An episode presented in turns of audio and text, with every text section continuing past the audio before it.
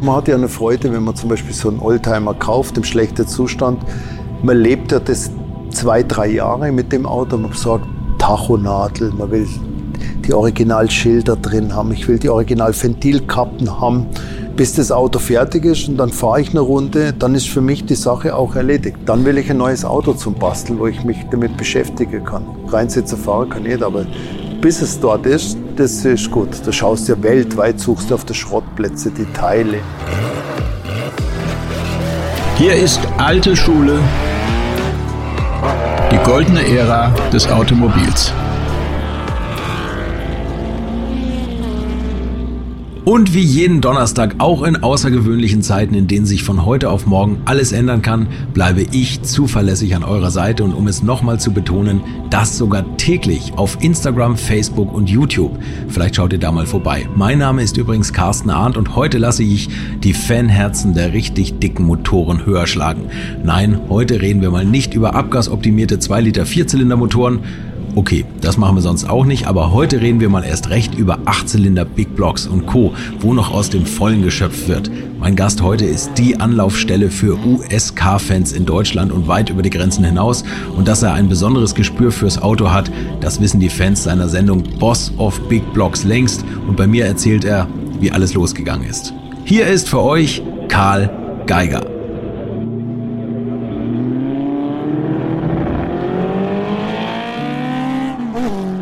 Also, Herr Geiger. So. Jetzt sitzen wir inmitten vor diesen unglaublichen Autos und ich bin ganz verliebt in diesen Hellcat mit 818 PS. Jawohl.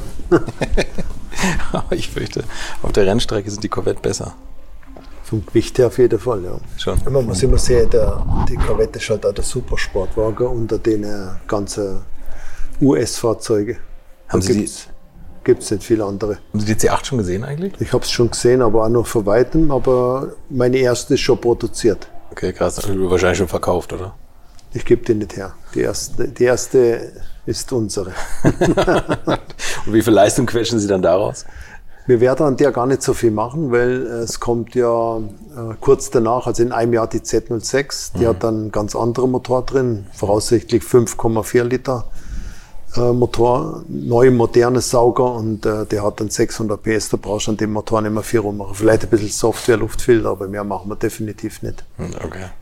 Jetzt geht es leider um die alte Zeit. Ja. Wie ging das los bei Ihnen eigentlich? Also ich habe daheim schon immer in der Garage rumgebastelt. Ich war schon immer ein Autofreak. Äh, mein Vater hat mir, glaube ich, schon, wie alt war ich da? 13 schon das erste Auto geschenkt. Mit 14 habe ich das nächste gekriegt. Das war halt immer so Käfer, dann ein Kadett, ein Rallye-Kadett mit Doppelvergaser, dann ein alter Mercedes Flossendiesel. Äh, und so ist das halt immer weitergegangen. Also ich war schon immer ein Autonah. Ich habe dann auch äh, Automechaniker bei Mercedes gelernt. Und immer auch selber geschraubt an den Autos noch? Immer geschraubt. Immer, immer getunt? Ja, ja. Also ja. bei Mercedes war es natürlich eine ganz normale Lehre. Mhm. Äh, da hat es aber auch äh, so ein Werkstattmeister gegeben, der hatte mal seine Fiat so umgebaut und man hat natürlich geschaut, äh, damals habe ich schon vom 512er BBI Ferrari vom König das Poster schon über dem Bett hängen gehabt. Also die Umbauten, das hat mich natürlich immer fasziniert. Mein Mercedes war auch damals, wo ich den Führerschein gemacht habe, schon tiefer gelegt. Ich habe damals die Felge abgesägt, habe einen Ring reingeschweißt, habe schon aus einer Standardfelge, also 15 Zoll, habe ich schon eine richtig breite Felge gemacht mit breiter Reife drauf und halt der Mercedes war schon komplett umbaut. Also ich habe schon immer einen Fimmel gehabt für das. Äh, Losgang ist dann, ich bin nach München und dann habe ich in der Buttermecherstraße damals eine, die erste Werkstatt gemietet. Das war eine Fabrikhalle. Im Glockenbachviertel, oder? Ja, Buttermecherstraße. Genau, Buttermecherstraße, ja. da wo äh, die Bäckerei Richard, Richard ist, glaube ich, jetzt drin. Da hat Bastian Schweinsteiger um die Ecke gewohnt. Ja. Ich habe ich hab lange in München gewohnt. Und, da war das, das und äh, dort war ich dann, habe ich ein Eck von einer Fabrikhalle gemietet.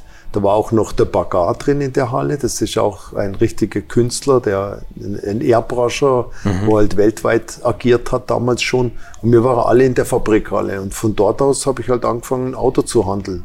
Natürlich kleine Autos, man hat ja nicht viel Geld gehabt, hast mal ein R4 gekauft, der Ente, ein Käfer.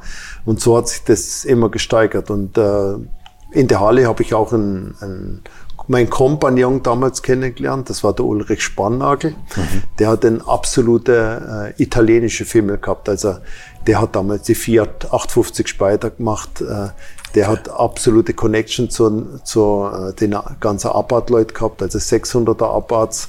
die Tausender TCR und der Bialbüros und so bin ich in die komplett verrückte italienische Welt reingelaufen. dann ist losgegangen mit Alphas. Dann hat man natürlich mal ein bisschen Geld gehabt. Dann habe ich mir damals schon den ersten 2.6er Diener Ferrari gekauft. Das war damals, war das? Das war in das 80ern. war aus den 70er Also gekauft ja, habe ich ihn in der 80er Jahren aber das war aus des, ich glaube 71er war es, da hat es nur 99 Autos gegeben. Aha. Da habe ich damals schon den ersten äh, komplett Ferrari restauriert, also zerlegt in Einzelteile zusammengebaut. Und geflucht wahrscheinlich. Ja, war, nee, das war alles okay. Ich habe viel Geduld gehabt und den Jaguar E-Type, solche Sachen habe ich dann gemacht. Also ich okay, bin von Haus aus mit den normalen Autos habe ich mein Tagesgeld verdient die Exote habe ich restauriert und da mhm. hast du natürlich auch ein bisschen mehr Geld verdient, wie wenn jetzt andere Ente oder vier am Bodenblech reingeschweißt hast. Also so bin ich in die ganze Liga aufgestiegen. Und dann war ich auch komplett äh, der Spezialist für italienische Autos. Also ich habe viel Lamborghinis repariert, äh, damals schon Countach. Tatsächlich. Dann, alles, alles da in der Buttermecherstraße? Nein, das also, war dann schon der Umzug. Zwischendrin okay, hat es mal einen okay. Umzug gegeben nach Trudering in so eine kleine Werkstatt. Und dort habe ich dann eben mit meinem Kompagnon, der ist mit mir aus der Buttermecherstraße in die Kirchtruderinger Straße gezogen. Aha. Und dort hat das Ganze angefangen dann die mit den ganzen Autos. italienischen Autos. Der war natürlich komplett Italiener verrückt. Hat auch in der Buttermecherstraße schon immer seine Fiats repariert, aber damals haben mich italienische Autos gar nicht interessiert. Ich war Mercedes-Mann und äh, mich hat da kein amerikanisches Auto interessiert. Das war für mich eigentlich ein Fremdwort, weil da, wo ich herkomme, gibt's keine amerikanischen Autos. Mhm. Wenn Glück gehabt hast, ist vielleicht mal ein amerikanisches Auto durchs Dorf gefahren, weil das in der Nähe von der Schweizer Grenze war. Mhm. Sie kommen aus dem Schwarzwald, ne? Ja. ja okay. Aber die, das, die, die Oldtime, also die, die normale amerikanische Autos haben mich gar nicht interessiert, weil ich habe gar keinen Bezug zu dem gehabt. Für mich war Mercedes das Tollste, weil ich auch bei Mercedes gelernt habe. Mhm. Und durch den Umzug nach München und dann den Umzug in die Kirchdudringer Straße mit meinem Kompagnon bin ich natürlich komplett in Italien gelandet. Also komplett. Also ich war auch beim Abbott auf dem Grab in Wien und so. Also ich habe schon ein kompletter Abbott-Vogel auch gehabt, muss ich jetzt auch sagen. Haben Sie ihn mal kennengelernt? Nee, ne? Das nee, war der war schon tot, aber ich bin mal ja. auf dem Friedhof gewesen ja, und habe ihn mal besucht. Hat man schon mal ein bisschen die, die ja. Abbott-Luft geschnuppert. Ja. aber von dem habe ich auch schon wilde Geschichten gehört. Von Hans Hermann und so, die alle bei dem gefahren sind. Kann man und alles das, bei mir nachhören. Das waren coole Autos. Das ist so ein Abbott. Mein, das war einfach damals schon auch was Besonderes und jetzt sind sie eigentlich unbezahlbar. Mhm. So ein Tausender TCR damals ohne Motor Arbeit. hast halt für 10.000 Euro äh, D-Mark gekauft. Mhm. Dann hast du noch einen Motor gebaut und äh, dann hast du es schon irgendwie zusammengekriegt, das Auto. Aber jetzt sind die ja unbezahlbar. Klon kostet schon 40.000. Ja. Und dann bin ich so in die Alpha-Schiene, dann in die Ferrari-Schiene, dann Lamborghini war ich auch komplett begeistert. Also Aber war das alles so, haben Sie das irgendwo gelernt? Weil das sind ja extrem komplexe Autos eigentlich, oder? Oder haben Sie das alles so Ich habe es einfach ausgebaut und habe den Motor überholt. Ja. Also ich habe einfach so ein Lamborghini Countach, war Loch im Kolbe, Motor ausgebaut komplett und das alles wieder zusammengebaut und dann hast du gelernt, wie man die Weber-Vergaser einstellt. Ich habe auch meinen Espada komplett restauriert. Vier Weber Doppelvergaser, oder? Ja, also da war halt dann äh, die Weber-Vergaser, auf die musste ich dann synchronisieren, dann die Doppelzündung. Also man hat das schon gelernt. Also man konnte nicht irgendwo fragen, weil ja. äh, es hat ja niemand gegeben, der das gesagt hätte. Und so bin ich in die Schiene rein. Und dann habe ich noch ein bisschen Engländer gemacht, habe Aston Martin repariert einem Kunde von uns. Also ich habe eigentlich alles repariert. Ja, alles äh, Volvo Schneewittchensarg war, den habe ich ja. abgeschnitten, habe neu zusammengeschweißt. Äh, ob sie R4 war, der Ende, die Bodenplatte rausgeschnitten. Also ich habe immer alles komplett äh, riskiert, sozusagen. Ja, aber sensationell. Was waren das für Kunden, die da, die da kamen hier in München? Das war bestimmt auch so. Also der erste äh, Ferrari, wo ich repariert habe, das war ein 3.8er GT4. Das war von einem Jeanshändler am Rindermarkt. Das war im, im, im äh, Hans-Peter Stuck sein Freund. Aha. Und durch den bin ich da reingerutscht und habe das dann damals repariert, das Auto. Und natürlich die gesagt, ja, der kann einen Ferrari richten, bringt's ihn dorthin, der macht es günstig. Und dann Schnetzler, das war damals ein, ein Pornofilmvertrieb. Von dem habe ich dann den ersten Espada restaurieren dürfen. Dann hat er gesehen, dass das funktioniert. Dann habe ich sein Countach, 4 Liter damals, blau mit innen weiß, komplett äh, überholen dürfen mit Sitze und Motor und äh, da ein bisschen mehr Leistung rein. Und so war ich in dem Ding drin. Einer hat es im nächsten erzählt. Mhm. War auch so bei der Porsche-Fraktion drin, habe Porsche Turbomotor überholt. Also das war schon... Äh, bin komplett durch die ganze Welt durch, von, von verschiedenen Modelle in andere, in, in andere Baujahre rein, in andere Baureihen rein. Ich habe alles gemacht. Und eines Tages hat mir der Haribo-Chef äh, von München hat mir eine Corvette anboten. Gut, Corvette, ja, okay, das ist so halt so ein Schlampenschlepper, nimmt man ja das. das finde ich gut, macht für einen Pornoproduzenten ja. Lamborghini und sagt, die Corvette ist ein Schlampenschlepper. Ja, genau, das war so, das war also das Zuhälterauto, wo man in den Filmen übergesehen Aber ich habe mich nie mit diesen Autos beschäftigt, null. Okay. Da habe ich gedacht, okay, das war damals, glaube ich, 8000 D-Mark, eine Corvette, ja, warum kaufe ich die nicht? Ich habe das Ding komplett in der Kiste gekauft, also komplett zerlegt mhm. in Einzelteile und habe das Auto gekauft. Gut, dann habe ich sie zusammengebaut. Und beim Zusammenbauen haben einfach so viele Einzelteile gefehlt. Und in München hat es nur eine Firma gegeben, das war der Barretta Motors. Oh, den kenne ich sogar noch. Ja. und äh, der war am Frankfurter Ring, wo man dann so die, die, äh, in die Halle hochgefahren ist, weil das oben im oberen Stockwerk war. Und ich muss sagen, der hat mich so ausgenommen mit der Ersatzteile beim Zusammenbau. Dann habe ich gedacht, das kann man sich eigentlich nicht bieten lassen. Äh, warum kauft man die Teile einfach nicht da, wo die Autos herkommen? Und dann mhm. haben wir halt angefangen zum Schauen, dass wir die KTS geben. Das war so, so ein Vertrieb von Ersatzteilen. Das war auch in der Anfangszeit. Dann habe ich natürlich bei dem die Teile gekauft, die waren schon mal, dann war schon mal der halbe Preis, war schon mal okay.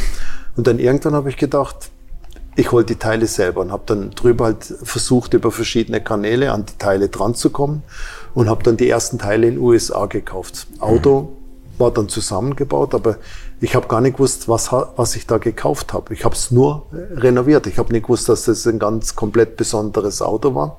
Das war eine Corvette, Baujahr 71, mhm. Targa, Stoßstangenmodell. Das ist also das schönere Modell.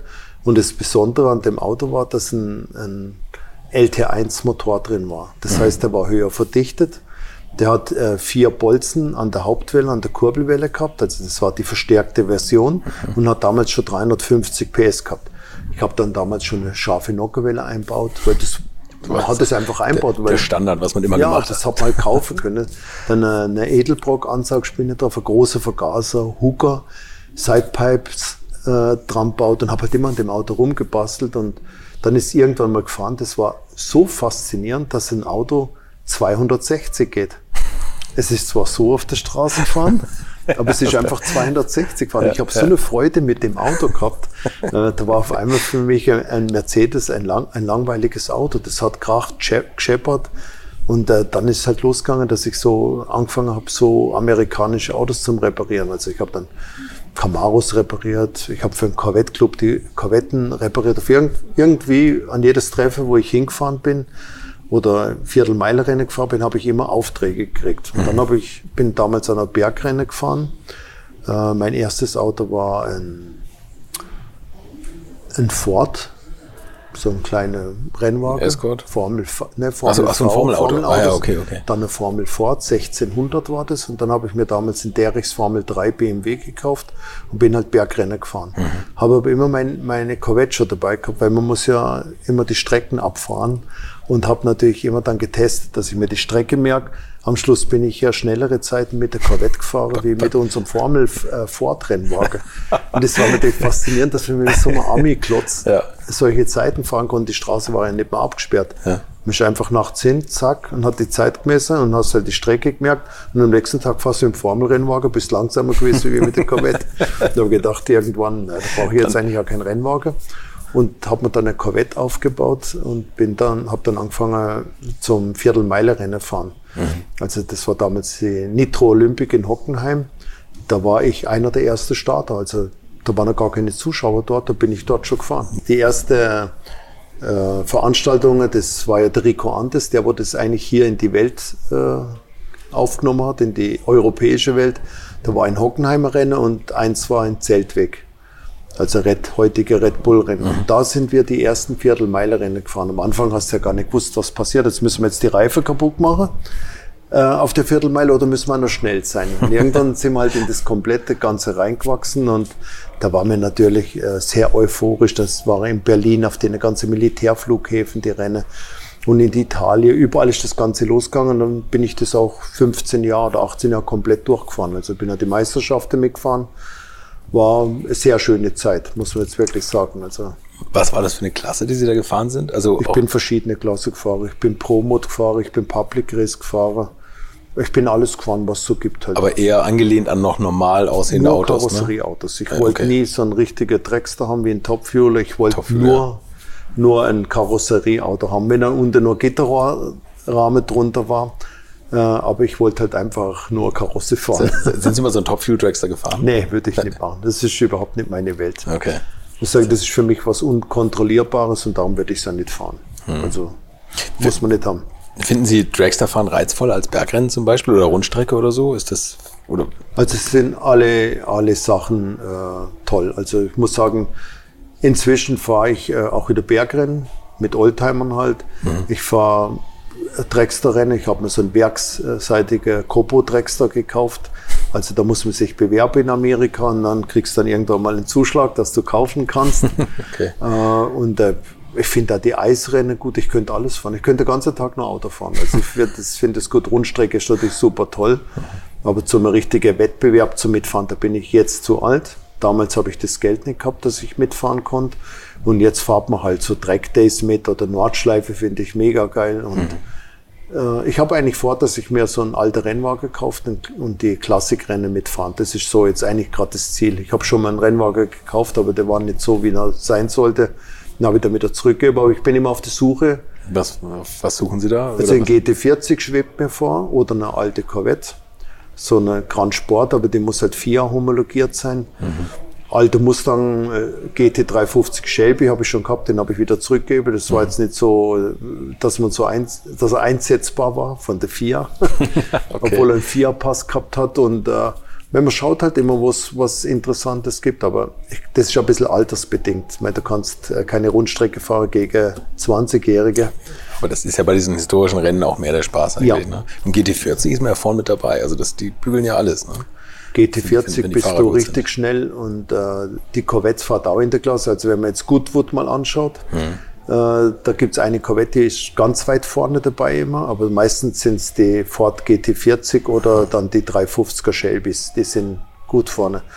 Ich bin auf der Suche, ich werde schon das Richtige finden, aber ich mag es jetzt auch nicht überstürzen, weil das letzte Mal habe ich es überstürzt und 300.000 äh, Euro für ein Stück Eisen, wo nichts wert ist, muss ich nicht mehr haben.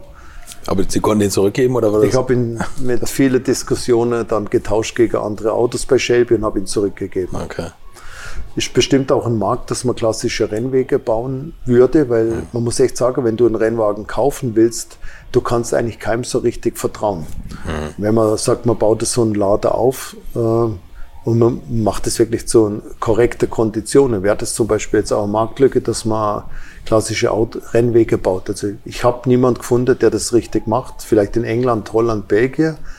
Aber in Deutschland, wo man sagt, ich will jetzt einen richtig cooler Mustang oder Corvette oder GT40 Nach Reglement aufbauen. Ja, ja, ich bin ja schon in England gewesen, am letzten Ende der Welt dort, auf dem letzten Fleck und es war auch äh, kein gutes Auto. Also man mhm. wird, glaube ich, sehr betrogen mit den Sachen. Und das ist so eine normale Idee, vielleicht bauen wir das ja irgendwann mal selber. Aber naja, man muss erst mal reinschnuppern. Wenn es jemand kann, dann ja wohl Sie. Und in Amerika findet man da keine Autos, keine Rennautos oder sind die für europäische Rennen nicht homologierbar? Also die Amerikaner verkaufen nur was, wenn es richtig ausgelutscht ist. Hm, das okay. ist eigentlich so eine Corvette, die wo also jetzt Baujahr 65 habe ich mir angeschaut, nur der hat eine Million Kilometer auf der Rennstrecke, die ist schon durchgeleiert von vorne bis hinten. Das, äh, wenn schon nicht so ein Top-Fahrer bist, brauchst du mindestens ein gutes Auto und ein ausgelutschtes Ding. Ja. Und ich bin jetzt nicht so der Top-Fahrer, dann kriege ich nicht mal einen Blumenstock. Also das mag ich nicht machen. Okay. Und diese Dragster-Rennen, das ist, ist das bei Ihnen in der Klasse dann auch so, dass nach jedem Lauf muss der Motor auseinandergerissen werden und dann wieder, wieder Früher war das so, da habe ich in, in einer Corvette-Baujahr 65, 66, 67 war das, ein Coupé, gut, das war sowieso nur die Karosseriehaut, war ein Gitterrohrrahmen. Da habe ich einen 5 Liter Top Alkoholdrexter Motor drin gehabt, also mhm. aus mir wirklich immer Top Alkoholdrexter. PS oder was ist das? Nee, der hat damals schon 1100 PS okay. gehabt, okay. dreht bis 10.000 und äh, das war mir zu stressig, weil ich habe wenig Zeit, mich vorzubereiten. Mhm. Das heißt, wir haben hier einmal den Motor zerlegt, komplett aufgebaut, aber du musst zwischen den Läufe das hast du ungefähr zwei Stunden Zeit, Motor komplett zerlegen, alles anschauen, ja, im Notfall Lager neue reinmachen und der Kolbering und alles neu einbauen. Das war mir zu stressig. Das war jetzt äh, in der jetzigen Zeit bin ich zu alt, dass ich mich da drunter lege und stundenlang schraube. Das macht mir keinen Spaß mehr. Also ich schraube gern, aber nicht in, in, mit so einer Zeit. Mhm. Und der, der Copo Drexler, den fahren wir zwei Jahre durch, machen einmal im Jahr einen Ölwechsel, das neue war's. Reife drauf und äh, sonst mache ich gar nichts. Ich habe sogar Fensterheber drin. für, die, für die Kenner, was fährt man da für eine Zeit auf der 8,9? 8,9, das ist schon ja, schnell, oder? Das ist für ein Karosserieauto, ein schweres Auto. Ja. Äh, eine sehr gute Zeit. Also wir haben ja nichts am Motor gemacht, das ist wirklich ein werkseitiger Motor. Und der hat Leistung? Also sie geben an 550 plus, aber ja. äh, das Ding hat hundertprozentig bei 8,9 mit dem Gewicht von 1200 Kilo hast du locker äh, 1000 PS, locker. Was? Mhm. Okay, krass. Aber es ist ja so, ein, so ein Auto, wo man äh, nicht schrauben muss. Das war für mich jetzt die Grundvoraussetzung, wenn wir wieder Dragster fahren. Ich habe vor drei Jahren wieder angefahren ich will keinen Schraubenzieher in die Hand nehmen und das ist so ein Auto. Ich finde das so geil, wenn man sagt, ja, der hat 1100 PS, aber ich wollte ein Auto haben, was man nicht schrauben muss. 1100 PS klingt für mich immer nach Krawall und Explosion nach kurzer Zeit, aber das, nee. wenn man damit zwei Jahre fahren kann, ist in, heute, in der heutigen das Zeit, das hat sich natürlich alles geändert. Ähm, man muss immer sagen, das sind, sind äh, ganz andere Materialien, die er verwendet. Klar, da kannst du sagen, ich kaufe mal einen Motor für 5000 Euro, dann fällt er halt auseinander. Mhm. Kaufe ich mir einen Motor mit guter Schmiedepleuel und Top-Kolbe drin, gut gewuchtete Kurbelwelle und gute Köpfe und die Einspritzung funktioniert perfekt, äh, dann geht da nichts kaputt. Also wenn du gerade äh, doof bist und über Dresden das nicht mal machen kannst, der regelt dir ab, dann mhm. kann nichts passieren. Der Verschleiß ist natürlich sehr gering bei den Autos. Es ist sensationell. Ich find, also jetzt müssen wir mal kurz in die neue Zeit springen, weil ich stehe immer wie ein kleiner Junge und Sie haben da von X-Autos stehen, von diesem Hellcat. ja. Das, das hören Sie wahrscheinlich auch nicht zum ersten Mal, aber ich finde das so unfassbar, dass man aus dem Auto so viel Leistung rausquetscht. Und dieser Hellcat Red Eye, der steht da so auf dem Preisschild 818 PS. Ja. Das ist aber jetzt auch nicht unbedingt der Kunst. Also man muss sagen, äh, Dodge hat äh, verwendet Top-Materialien. Also 818 PS ist nicht das Ende von der Fahnenstange. Letzte Woche haben wir eine ausgeliefert mit 940 PS. Also die Hardware am Motor ist komplett geblieben. Mhm. Tatsächlich nur Software und andere Pullis drauf. Wir haben einen schönen Prüfstand, wir können das exakt abstimmen. Mhm. 940 PS und das ist in einem Tag umgebaut und der Umbau kostet 4000 Euro. Und das kann man, und das ist alltagstauglich? Und, und hält im Alltag oder fahren das? Es geht gar nichts kaputt. Ja, das, also ich sage ja, die, die, die Hersteller äh, gehen zwar mit dem Material äh, sehr an die Grenze, weil es mhm. kostet immer viel Geld. Das muss ja heute alles aus Plastik und billig sein. Mhm. Aber Dodge ist einer der wenigen Firmen, wo du sagen kannst, okay, das sind wirklich noch Reserven vom Material drin. Ich mache aus einem 800 PS ein 950 PS Auto. Das, für Dodge kann man da die Hand ins Feuer legen, äh, was zum Beispiel bei Ford die Kante bedeutet. Also wenn, wenn jetzt auf ein wir haben das letzte Mal einen, einen Ford Mustang, äh, was war das, ein 19er Baujahr, einen Kompressor draufgebaut. Das sind 120 PS mehr gewesen, ist komplett auseinandergeflogen. Also der Ford-Motor ist an der Grenze. Aha. Chevrolet, äh, da sind wir von 650 auf 780 PS gegangen. Auch nur mit einem Kompressorumbau, da geht's mit Pulli nimmer. Große, fette Kompressor, coole Kühlanlage drin, dass es alles schön im grünen Bereich läuft. Aha. Und äh, dann hast du 780 PS sind wir schon Rockenheim gefahren, Nordschleife gefahren, immer Anschlag, da passiert gar nichts. Ist alles komplett gut. Und das hat Dodge auch im Griff. Unglaublich. Und also wenn man am Dodge noch weiterspielt, steht der Einser vor der Uhr, ohne großen Aufwand. Und das fahren Leute, also so tatsächlich im Alltag, die Autos? Weil das ist, ich Gut, man muss immer sagen, so ein, so ein Dodge Hellcat oder Challenger bei Regen oder im Winter zu fahren, ist eigentlich unfahrbar. Hm. Sowas hat halt zum Beispiel ein Lamborghini-Fahrer, der schon die ganze Sammlung hat oder Ferrari-Sammler in der Garage und sowas stellt man dazu, weil irgendwann wird es diese Autos nicht mehr geben. Mhm. Mit denen neue Abgasbestimmungen werden wir ganz schön ins Eck gedrückt mhm. und das ist so ein Punkt, das sind die ersten Autos, wo rausfliege. Aber ich finde es so erstaunlich, da sprechen Sie nämlich genau so einen Punkt an.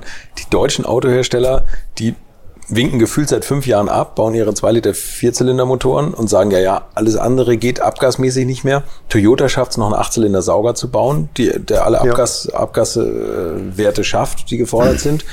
Und dann kommen die Amis und zeigen uns, was man noch rausholen kann. Also wenn man mal sieht mit der alten Technik V8-Motor, mhm.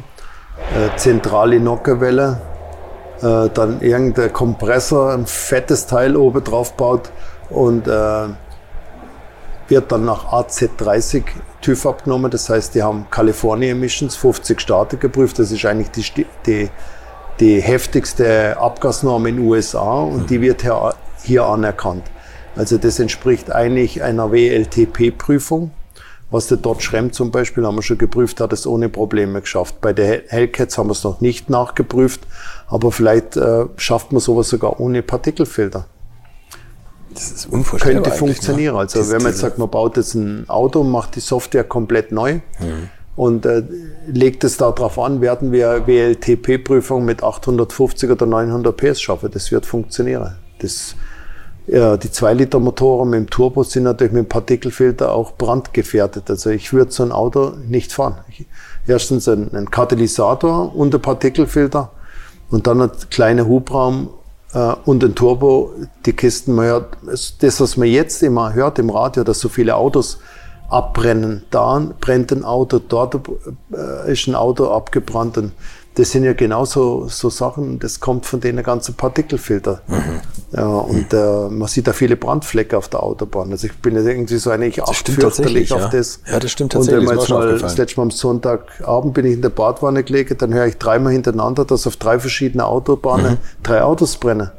Das hat man vorher gar nicht gehört. Und seit das ganze Partikelzeug da unterwegs ist, mit den Filter, die, das verträgt einfach das Ganze nicht mehr. Die sind okay. zu und dann gibt eine Vollgas auf der Autobahn, und dann, dann glühe sie und dann ist der Katalysator vielleicht auch noch zu und äh, das ist gefährlich. Und die Amis haben halt einfach einen V8-Motor, ganz einfach gestrickt mit einem mhm. fetten Katalysator drin und das funktioniert. Wenn, wenn ein Auto abbrennt, haben wir auch eine Umweltverschmutzung. Ja, ja, klar. Wenn der jetzt zwei das Gramm mehr ausblasst, da können, da können äh, da werden tausend Autos abbrennen, was da mehr passiert. Seit gestern ist übrigens ein Brandfleck in Monaco mehr, wo ein F40 abgebrannt ist. Ich Habe ich ja gesehen, ja. Mitte drin, ja. Aber gut, das ist wahrscheinlich das ist irgendwo Benzinauslauf, aber die ganze, die Umweltsituation, die trifft uns schon auch, ja. Ja, natürlich. Klar, 100%. das ist natürlich auch wahrscheinlich schwer noch den Leuten zu vermitteln. Ich meine, das kriegt man ja jetzt schon mit, dass, dass SUV-Fahrern die, die Türen zerkratzt werden und so. Definitiv so. Das ist halt dieser Sozialneid oder, oder irgendwelche jungen Umweltschützer, die haben da wahrscheinlich noch ein anderes Ich meine, man muss ja mal sehen, wenn man die Politiker im Fernsehen sieht, wenn sie mit ihrem Dreirad in die Arbeit fahren. Mhm. Ich könnte jetzt mit dem Dreirad nicht mich nicht bewegen, weil ich einen schwerer Hänger habe zum Ziehen. Ich muss also auch viel aufladen. Ich muss mit, dem, mit dem Hänger rumfahren. Ich muss viele Leute ins Auto reinbringen. Kann natürlich nicht mit dem Fahrrad, wo ich vorne eine Handtasche reinkriege, rummachen. Wenn wir gehen in die, in, in, die, in die 60er Jahre oder 50er Jahre zurück, dann werden wir jetzt bald mit dem Esel in die Arbeit reiten. So wird es jetzt ausgehen. Also ich glaube, äh, das passt alles nicht ganz zusammen. Ich denke immer, man muss halt vielleicht die Sachen, wo wir haben, verbessern, klar. Äh, vielleicht sollte man auch nicht die Plastiktüte mit dem Schiff ins Ausland schicken, sondern soll sich überlegen, wie man die Plastik, unser Plastikmüll besser recyceln können. Da gibt es bestimmt auch Möglichkeiten, mhm. dass man die Sache öfters verwenden kann, aber da wird es in Container gepresst und wird nach Brasilien gefahren. Die lassen es natürlich die ne? ins Meer rein naja, oder, oder irgendwo was. So. Ja, also genau. totaler Schwachsinn. Also absurd, ja. ich glaube, wir sind einfach an der falschen Stelle da. Und, und das ist ja, man, man, kann ja ein Gesetz in die Welt setzen, äh, aber man muss immer sehen, man kann ein Gesetz machen, aber dann muss, muss man es auch umsetzen können. Aber wenn man ein Gesetz macht mit dem CO2-Ausstoß, was niemand einhalten kann, überlegt man natürlich, was für Software das man baut, dass man es einhalten kann. Zu dem Zeitpunkt genau, war ja. das nicht da, dass man Schummelsoftware nicht bauen darf. Ja, ja. Hauptsache, was hinter rauskommt, ist in Ordnung. Mhm. Und jetzt äh, wird halt einer auf dicke Hose gemacht, wird jeder in die Pfanne gehauen, denen das Geld abgenommen äh, Steuergelder verbrannt, weil ich bin ja auch am VW beteiligt, so mit meinen Steuergeldern. äh, da finde ich das eben nicht gut. Ja. Dann muss man sich vorher überlegen, was für Gesetze das man macht und dann, glaube ich, funktioniert es für alle. Und solange sie uns jetzt unser Kulturgut, die alten Autos nicht auch noch äh, wegnehmen oder belasten, werden wir weiterhin auch eine Freude an Autos und an Motorrädern haben. Aber wenn jetzt dann äh, die neuen Autos durch sind, werden die alten dran sein, da bin ich mir schon ziemlich sicher. Ja, ganz sicher, natürlich. Ja. Irgendwas, irgendwo muss man sich ja dran auslassen. Jetzt müssen wir noch mal kurz zurück ja. zu der Zeit, wo wir stehen geblieben sind, nämlich die, wir waren, glaube ich, Mitte der 80er, wo sie. Ferraris und, und dann die Corvetten gemacht haben und dann ihre Liebe für amerikanische Autos entdeckt haben. Also wir sind dann, also ich habe dann damals die, ja, in der, sind wir umgezogen damals von der Kirch-Truderinger Straße, das war 83, 84. Mhm in die Truderinger Straße. Da haben wir dann auch wieder eine Halle gemietet, also ich mit, oder meine Mitarbeiter nicht. und haben das halt dort umgebaut und dort ist dann losgegangen, dass man sagt, okay, was der König Willi kann, das können wir auch. Wir bauen breite Autos. Also hat man natürlich mal so eine 83er, 84er Corvette gekauft, der Crossfire. Für das musste ich damals mein Ferrari opfern, mein 2.6er GT Dino, den habe ich damals gekauft. Das haben Sie gemacht, ja. den Ferrari verkauft. Ja, damit ich die, in die amerikanische Welt einsteigen konnte. Okay. Ich habe dann die, das Auto gekauft und auch noch eine alte Corvette, C3, und dann haben wir angefangen, Autos umzubauen. Und 85 oder 86 sind wir das erste Mal damals in der Olympiahalle auf der Sepp Gregor Automobilausstellung aufgeschlagen, haben damals, weiß nicht, sechs oder sieben umgebaute Autos dabei gehabt, also äh, C4 Cabriolet breit. Wir haben gleich viel verschiedene Modelle gebaut und das Coupé in verschiedener Farbe. Und das war so ein Erfolg auf der Ausstellung, dass uns wirklich die Presse die Tür eingeschlagen hat, äh, zum die Autos fotografieren und Testberichte und das war halt so der Anfang, das war die Zeit, wo die Leute dann wirklich auf breite Autos gestanden sind. Das war eine sind. geile Zeit für Tuner, ne? Ja, jeder Techart hat es eine gegeben, da haben wir sich, weil ja, genau, Loren, Würdet ihr eigentlich auch so gerne wie ich manchmal neue Länder mit einem Oldtimer erkunden, aber ihr scheut euch die lange Anreise auf Achse oder die teuren Transportkosten? Dann gibt es eine der coolsten Alternativen, von denen ich bisher gehört oder in zahlreichen Artikeln gelesen habe und das sind die Eckis Oldtimer Rally Reisen durch Costa Rica luxuriöse zehntägige Urlaube und zwar in Minigruppen mit Oldtimern, die ihr vor Ort aussuchen könnt. Und nein, mir hat die Sonne nicht den Kopf zerbraten und ich rede jetzt auch nicht vom schättrigen Ford Fiesta der Billo Autovermietung. Ihr habt die Wahl zwischen zum Beispiel Mercedes SL, Porsche 911 oder Range Rover Classic. Und das ist sowas von cool, denn es sind immer maximal vier Autos inklusive Servicefahrzeug unterwegs und es geht natürlich nicht um Geschwindigkeit, sondern einfach nur darum, auf entspannte und ganz wunderbare Art und Weise Land und Leute zu erkunden erkunden und es ist ein Urlaub, also gibt es auch Strandtage. Und wer schon mal in Costa Rica war, der weiß, dass es ein sicheres Reiseland ist mit grandioser Flora und Fauna, mit Vulkanen, Regen und Nebelwäldern und irren, irren Stränden. Und mit den Fotos könnt ihr auf Instagram noch die Freunde zu Hause richtig neidisch machen. Ist ja auch nicht ganz unwichtig heutzutage. Schaut es euch auf jeden Fall mal im Netz an. Und als ich das erste Mal auf der Seite war, konnte ich es gar nicht glauben, dass jemand sowas organisiert. Und dann braucht man noch nicht mal den eigenen Klassiker schmutzig zu machen. Und mit Range Range Rover oder R107er SL die Landschaft erkunden. Es könnte schlimmer kommen. Es gibt übrigens verschiedene Routen. Mein Tipp wäre die La Carrera Costa Rica und auf der Route werdet ihr mich früher oder später mitfahren sehen. Das garantiere ich euch. So, jetzt hört ihr hier noch die Webseite und da gibt es eine ganz einfache, nämlich rally-rally.com. Und ganz wichtig, Rally wird hier R-A-L-L-Y geschrieben rally-rally.com. Am besten gleich draufklicken, Seite abspeichern und möglichst schnell buchen, denn es sind kleine Gruppen und Inga und Ingo, die das organisieren, sind wirklich mega nett und Ingo ist auf mich gekommen, weil seine Mitfahrenden immer alte Schule hören. Also Geschmack haben die, die da mitfahren auch und ihr sollt jetzt auch weiter alte Schule hören. Bis bald in Costa Rica.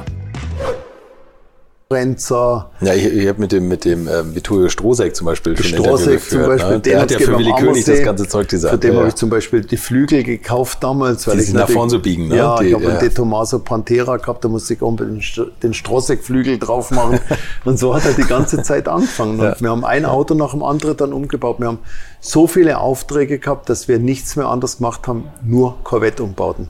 Was für eine Goldgräberstimmung eigentlich. Ja, ne? Was, war waren das, was waren das für Kunden, die Sie da hatten? Also das war ja bestimmt auch äh, ganz also, interessantes Klientel. Das war ganz interessant. Das war vom Gastronom bis zum Professor, mhm. äh, zu großindustriellen Chefs. Also da warst du wirklich so in der Liga, jetzt kann nichts mehr passieren. Jetzt sind wir, jetzt sind wir da drin. Wir haben zum Beispiel eine Corvette umgebaut. Äh, durften wir nur einmal bauen. Das war eine ZR1, das ist ja dann damals äh, der Vierventiler-Motor gekommen in, de, in der C4. Mhm. Das war ja damals ein Auto schon mit 400 PS und mehr. Wahnsinn, aber ein Auto Ende der 80er, ne? Ja. ja. Da haben wir dann für den Cheruti, für den Modefabrik okay. in, ja. in, in, der Nähe von Bologna war das, äh, durfte man dann ein Auto bauen. Es musste also eine Corvette sein, eine ZR1 es musste ein Cabriolet sein, hat es werkseitig nicht gegeben. Sie musste breit sein, schwarz und musste schneller sein wie damals ein Lamborghini Diabolo. Das war die Bedingung. Wir haben auf volles Risiko das Auto gebaut. Wir haben in Bologna ausgestellt, hat das Auto gesehen, das war aber nur ein Modell. So viel Gips, schwer, man musste Holzklötze unter die Achsen bauen, sonst wäre es wahrscheinlich durchgeschlagen. Und so ist das Auto da gestanden. Der ist hier angekommen, der hat das Auto auf der Messe gesehen, kommt dann hier an, vergesse ich nie, Cowboystiefel, Lederjacke, äh, war auch ein Harley-Fahrer. Ja, und er will die Corvette, hat er damals, weiß ich, 100.000 D-Mark anbezahlt und hat gesagt, eine Bedingung ist, es muss schneller sein wie der Diablo von meinem Freund. Wir haben das Auto noch nie gebaut. Mhm. Und es muss in schwarz sein und es darf nur einmal gebaut werden. So, das ist mal eine Ansage. Ne? Ein Jahr Zeit. Okay. haben wir natürlich alles geschrieben, weil es war ja Wahnsinn, es war teure Kabine zum Verkauf. Aber was, was hat ihn her gekostet? Ich weiß gar nicht mehr. Ich glaube so 300.000 okay, oder 400. Ich kann mich gar nicht mehr erinnern. Auf jeden Fall war es halt der größte Auftrag unseres Lebens. Ja, davon gehe ich aus. Ja, dann äh, damals war ein Freund von mir dabei, der Hans Deschinger. Das war ein Ingenieur damals schon. Äh, mein Verkäufer, der Sven, und die zwei haben dann das Auto gebaut, haben extra eine Garage angemietet, kleine Werkstatt, wo die in Ruhe das Auto bauen konnten. Das heißt, wir mussten ein Coupé das Dach abschneiden, mhm. wir mussten von einer normalen C4 das komplette Heck einbauen musste der Rahmen verstärken und haben dann den Vierventiler-Motor umgebaut auf einen Biturbo. So was haben wir noch nie im Leben gebaut. Keine Erfahrung mit Turbo, keine Ahnung von Rahmenversteifung und alles. Und das Auto haben wir dann nach einem Jahr ausgeliefert. Das vergesse ich nie. Wir sind mit, mit meinem schwarzen K äh, 20 Pickup dort angekommen. Äh, auf dem Hänger, offener Hänger, die Corvette drauf. Und dann fahren wir so in die Ortschaft rein, da wo die Fabrik ist. War wie ein Volksfest aufgebaut, Start, Zielflaggen. ich mir gedacht, was machen denn die hier? Wir haben das gar nicht kapiert. Da ist das schon aufgebaut worden. Abladen, der Diablo war am Start gestanden Ach, nee. von seinem Freund und die zwei haben das ausgefahren. Die ganze Ortschaft war da, die ganze Fabrikangestellte äh, haben gewartet, dass wir mit dem Auto da einlaufen, abgeladen und dann hat er gesagt, okay, jetzt Jungs, ich hoffe es hält. Es ist schneller wie die Diabolo, dann kriegt ihr jetzt Geld und aufladen, könnt ihr einfahren. Oh. So waren die Bedingungen. Wow, okay. Wir natürlich fürchterlich geschwitzt. War ein Wahnsinn, das Auto abgeladen. Das Vorher mal Probe gefahren eigentlich, das Ding? Ja, wir, wir haben es schon getestet. Okay, ja. also wir das sind war viel gefahren. Aber äh, damals habe ich sogar ein, Diablo gekauft, dass man es testen konnte. Ein Diablo gekauft, ja, um es zu testen? Ja, haben wir es schon getestet gegen das Auto. Und dann sind wir da angekommen und dann haben wir gedacht, was, wie die das jetzt machen. Dann sind die eine Bergstraße gefahren. So nach 20 Minuten sind sie angekommen, die Corvette war vorne, der Diablo drei Meter hinter dran. Durch die Dschung, Dschung. Und wir, boah, haben wir jetzt einen Strudel gehabt. Und der ist schon nie mit dem Auto gefahren. Der ist das erste Mal in dem Auto gesessen. Krass. Und fährt dem Lamborghini vorbei. Und das war natürlich ein Hype. Und danach haben wir natürlich auch viele Autos noch umgebaut. Zwar nicht in der Form, man muss eine neue Form bauen. Mhm und haben dann einige Kunden äh, gehabt, also äh, irgendwelche Weltmeisterschaften, ich weiß gar nicht mehr, im Bowling oder irgendwas. Auf jeden Fall haben wir so viele Leute dann gehabt, die die Autos dann gekauft haben. Geil. Die Presse in, ja. in, Japan hat geschrieben, die erste 4x4 Corvette. Wir haben irgendwo mal so als Blödsinn 4x4 draufgeschrieben und die haben dann äh, das dort in der Zeitung, so das ist jetzt die erste Biturbo äh, Allrad-Korvette ist, was es überhaupt jemals gegeben hat. Es war aber nur das Schild drauf. Also ich habe viel erlebt mit meinen ganzen Korvetten. Und dann ist halt weitergegangen C5. So. Haben wir dann nur noch so Leistungskits gemacht. Da war dann schon so, das Ganze ist schon ein bisschen abgeflaut. Mhm. Da wollte die Leute nicht mehr so breite Autos. Das war Anfang 90er, ne? Ja. Da kam diese neue Bescheidenheit. Das war so ab 95, 96, ja. 97. Da haben wir dann ein Problem gehabt. Da haben wir dann nur noch äh, klein veredelt, also mit kleinen Spoilerlippen. Das haben wir dann schon erkannt, dass es schwierig mhm. wird. Alles, was unter der Haube ist, halt mit mehr Leistung, nur noch Veredelungen gemacht, kleine. Äh, dann die C6, da sind wir dann tatsächlich auf die Rennstrecke. Und haben dann äh, versucht, die ganze Rennen zu gewinnen. Das haben wir äh, den Junior äh, Grand Prix, ich weiß nicht, ich glaube, wir haben zehnmal gewonnen inzwischen. Und von dort weg haben wir halt nur versucht, Leistung, Optimierung vom Fahrwerk, Bremse, Felgen, leichte Felgen, nicht nur schöne Felgen. Da haben wir uns halt mehr auf die Performance-Sachen versteift, was wir heute auch noch machen. Mhm. Also heutzutage haben wir einen Ingenieur, der die Aerodynamik berechnet. Äh, Felge müssen leicht sein. Wir wollen keine schwere Felge. Wir wollen die optimalste Reifenmischungen. Wir wollen die besten Fahrwerke. Wir stecken halt überall richtig Geld rein. Nehmen Sie auch immer diese Competition an, dass man die schnellste Runde auf der Nordschleife fahren muss? Oder haben Sie da auch Das läuft jetzt gerade. Ja. Also wir haben jetzt tatsächlich die letzten vier Jahre zwei Autos gebaut. Äh, eine Corvette, äh, eine C7, Z06 komplett modifiziert und eine Viper ACR haben wir auch modifiziert. Die steht hier oben, oder? Ist das die? Äh, nee, die also. Autos stehen beide im Keller und die Autos haben wir tatsächlich für die Nordschleife gebaut und waren letztes Jahr beim Testen das ganze Jahr durch. Okay. Und äh, jetzt im Frühjahr wollen wir versuchen, den Rekord zu fahren was wir aber nicht schaffen. Wir wollen unter sieben Minuten fahren, äh, weil wenn man die Porsche, die Rekordzeit sieht, äh, das ist halt einfach ein manipuliertes Auto. Da muss man einfach fair sein. Das ist momentan der Manta geht jetzt wo, glaube ich. Noch, ja, genau. Man muss ja, einfach ja. sagen, äh, entweder ist ein Auto von der Stange oder mhm. es ist ein Auto, wo keine Zulassung hat. Dann mhm. habe ich einen Rennwagen gebaut. Da geht es ums Gewicht. Äh, die haben alles ausgebaut. Äh, das ist halt, da muss man einfach ehrlich sein. Wir bauen alles ein, von was wir eine Ahnung haben. Mhm. Aber man kann den Leuten nicht ein Auto verkaufen, wo ich sage, die nächste Z06 von mir ist genauso schnell. Das hat nichts mit den Autos zu tun. Mhm. Das ist drunter nur High-Performance-Technik äh, und nichts anderes. Weil ein, ein, offizielles Auto von Porsche vom Band runter schafft halt sieben Minuten. Ein anderes Auto ist sieben Minuten, äh, nicht sieben Minuten, sechs. sechs Minuten 42 fahren. Also ja, okay, das ist schon, das ist schon eine Menge, ne? Genau. Darum und da wollen Sie irgendwo jetzt, dazwischen liegen. Ich muss jetzt sagen, ich lege jetzt da keinen Wert drauf, dass ich 20.000 Euro bei der Nordschleife bezahle. Und äh, im Endeffekt kriege ich dann eine Bestätigung äh, vom Notar, äh, dass ich die Zeit geschafft habe. Aber was in dem Auto drin war, das schaut ja keiner an. Mhm. Also brauche ich das auch nicht machen. Das kostet inzwischen, man muss, man muss Rekordrunden anmelden und da wird die ja. Nordschleife für 20, einzelne Runden abgerechnet, ne? Ja, du zahlst halt einfach 20.000 Euro, ob es regnet oder nicht. Das kann ich mir nicht leisten, das ist so. Und ich will mir das auch nicht leisten. Mhm. Wir fahren unseren eigenen Rekord. Wir haben ja das alles aufgenommen. Ich musste gegen Porsche antreten. Wir sind eine kleine Firma. Porsche sollen ihren Rekord weiterfahren und wir fahren unseren Rekord. Mhm. Und das ist für mich okay, wenn wir beide Autos äh, unter sieben Minuten fahren können weiß ich, äh, wir sind nicht schlecht gewesen. Also das ist so das Ziel. Ja, da haben wir auf jeden Fall die schnellste Corvette, die schnellste Viper und wir haben auch das schnellste amerikanische Auto auf der Nordschleife und das ist mein Ziel. Was wiegt dann so eine Corvette? Volles Gewicht. 1, 1600, 1600 Kilo. Kilo. Beide Autos haben das volle Gewicht. Wahnsinn. Da sind auch die Klimaanlage drin, Navi drin, es ist nichts ausgeschlachtet. Und ist es jetzt, da müssen Sie jetzt entschuldigen, ich bin wirklich Ami, Ami-Laie hat er auch diese so oft aus deutscher Ingenieurssicht zitierten und belächelten Blattfedern hinten? Nee, die haben sie nicht mehr, oder? Äh, die ist draußen. Wir haben im Bildstein Feder, Federbein-Fahrwerk drin.